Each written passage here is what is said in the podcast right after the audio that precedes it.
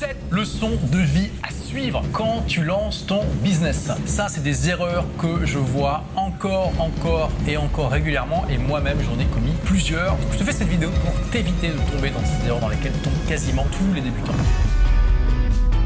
Première erreur, et il y en a beaucoup qui sont tombés dans ce piège sans jamais s'en relever, ne pas démarrer. D'accord? Si tu rêves d'être entrepreneur et que tu n'as pas encore démarré, il n'y a pas de mal à ça, mais fais attention à ce que tu te sois pas mis dans des pantoufles en ciment qui vont être confortables mais qui vont t'empêcher de réaliser ce rêve pendant le reste de ta vie. Fais de ta vie une mission de pouvoir accomplir ce rêve, de créer ton business. Ça ne veut pas dire qu'il faut créer n'importe quel type de business, bien sûr, mais fais-en une priorité dans ta vie. Mets un laser là où tu veux aller et puis suis ce laser comme une machine sans jamais t'arrêter. Tu te laisses pas abattre par les collines, les montagnes, les obstacles qui vont se mettre en travers de ta route. Tu fonces dedans, tu fais des trous comme Tex Avery, puis au bout d'un moment, tu verras que tu vas réussir à accomplir ce rêve. Deuxième erreur, démarrer en fonçant tête baissée comme un fou sans avoir pris le temps d'étudier le potentiel économique et même l'ikigai. Alors, ça peut paraître contradictoire par rapport à la première erreur que je t'ai partagée parce que beaucoup de gens ne se lancent pas et ils tombent dans une paralysie de l'analyse qui les empêche de faire quoi que ce soit. Il faut pas tomber dans l'excès inverse non plus. Si tu fonces comme un kamikaze, le coutron entre les dents et avec ta hache dans la main, euh, tu as des chances de réussir, ça c'est vrai, mais tu as aussi des chances de te planter complètement et d'aller attaquer des moulins en pensant que c'est des géants comme ce brave Don Quichotte. Donc comment tu fais pour ne pas être Don Quichotte? Eh bien, tu fais une analyse du potentiel économique. Je t'ai déjà parlé de l'ikigai à peu près 17 753 fois sur cette chaîne. Tu sais, c'est cette idée que tu vas te lancer dans un business qui est au carrefour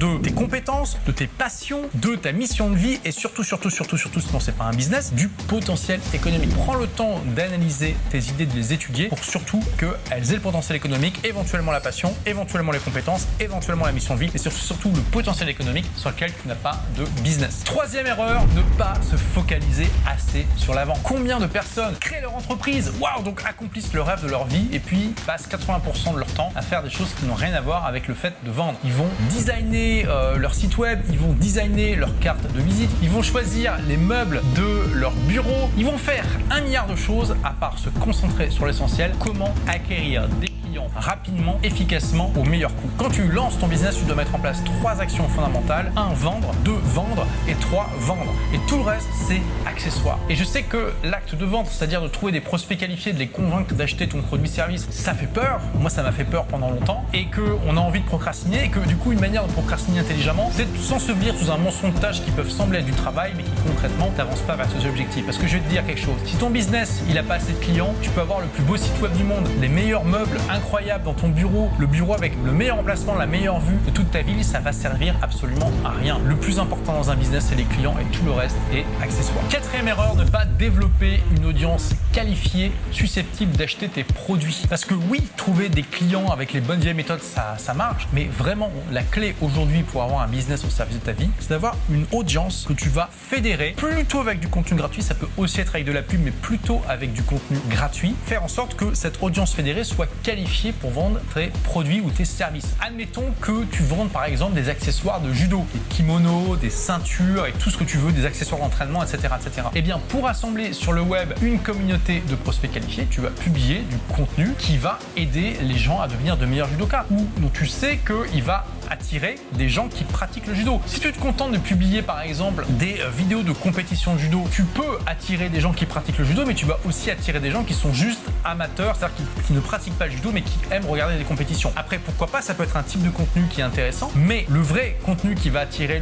ton cœur de cible, ça va être des conseils pour devenir de meilleurs judokas, parce que tu sais que ces gens-là qui regardent ces vidéos-là, bah, ils sont là pour apprendre à être judo. Bien sûr qu'il y aura quelques touristes dans l'eau, mais ça ne sera pas la majorité. Et que du coup, ils vont être susceptibles de t'acheter kimono, ceinture, accessoires d'entraînement, etc., etc. Et donc pour ça, tu dois te bâtir un écosystème complet. Ton site web au centre, la chaîne YouTube, la page Facebook, le compte TikTok, le compte Instagram, etc., etc. Cinquième erreur que je vois souvent, ne pas persévérer. Combien de personnes sont sur une bonne trajectoire, ont plein d'indicateurs qui sont au vert et puis finalement abandonnent trop tôt alors qu'ils étaient sur le point de récolter les fruits de ce qu'ils avaient semé. Ça arrive bien plus souvent qu'on ne le pense et donc donc c'est important de se lancer dans l'entrepreneuriat en se disant que c'est un marathon, une course de longue haleine et pas juste un sprint qu'il faut gagner en quelques minutes, quelques semaines, quelques mois. C'est une mission qui peut durer des années et il ne faut pas t'arrêter au premier obstacle. La sixième erreur, c'est que oui, il faut persévérer, mais il faut persévérer intelligemment. Parfois, persévérer, ça va être de l'acharnement. En fait, à un moment, il faut savoir basculer dans ce que j'appelle la méta-persévérance. Alors, qu'est-ce que c'est que cette bête-là? La méta-persévérance. Eh bien, c'est simple. Admettons que tu veuilles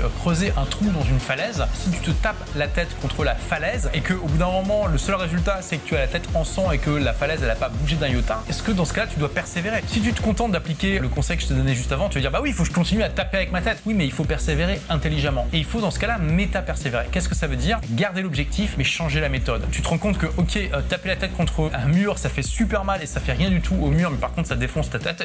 il faut que tu utilises un autre objet pour taper sur la falaise. Tu vas acheter un marteau-piqueur ou tout simplement une pioche et puis tu vas commencer à attaquer la falaise avec les bons outils. Tu vas me dire, ok, génial, mais quand est-ce qu'on sait qu'on est en train de se taper la tête contre un mur? Bah voilà, dans la vraie vie, quand on se lance dans un projet d'entreprise, ça fait pas mal à ce point-là. Et c'est une excellente question, malheureusement, il n'y a pas de réponse définitive à ça. L'idéal, c'est de pouvoir demander à des gens qui ont plus d'expertise que toi et qui vont pouvoir te donner des pistes. Est-ce que tu dois persévérer tel que tu fais dans la direction ou essayer de changer de méthodologie? Et enfin, la septième erreur, c'est de ne pas faire de lancement de produits. La méthode de lancement de produits, c'est tout simplement la méthode la plus efficace que j'ai vue pour vendre sur le web et ça fait plus de 12 ans que je gagne de l'argent sur le web. C'est pas rare de faire l'équivalent d'un an de chiffre d'affaires en une semaine avec cette méthode. C'est juste absolument démentiel. Donc si tu n'utilises pas de lancement, tu peux quand même avoir un business qui cartonne sur le web. Tu peux vendre des petits produits, faire des webinars, mettre en place des offres promotionnelles, etc., etc. Mais crois-moi, tu laisses énormément, énormément d'argent sur la table en n'utilisant pas les lancements. Si tu veux apprendre ce qui est un lancement, j'organise régulièrement des masterclass sur le sujet. J'ai même une formation complète qui s'appelle Lancement Pro. J'enseigne vraiment dans le détail exactement comment tu peux eh bien, faire un lancement de produit pour peut-être gagner l'équivalent d'un chiffre d'affaires en une semaine. Si ça t'intéresse d'être prévenu quand la prochaine masterclass démarre, tu cliques simplement sur le lien qui est en description et tu me dis à quelle adresse email tu dois te prévenir.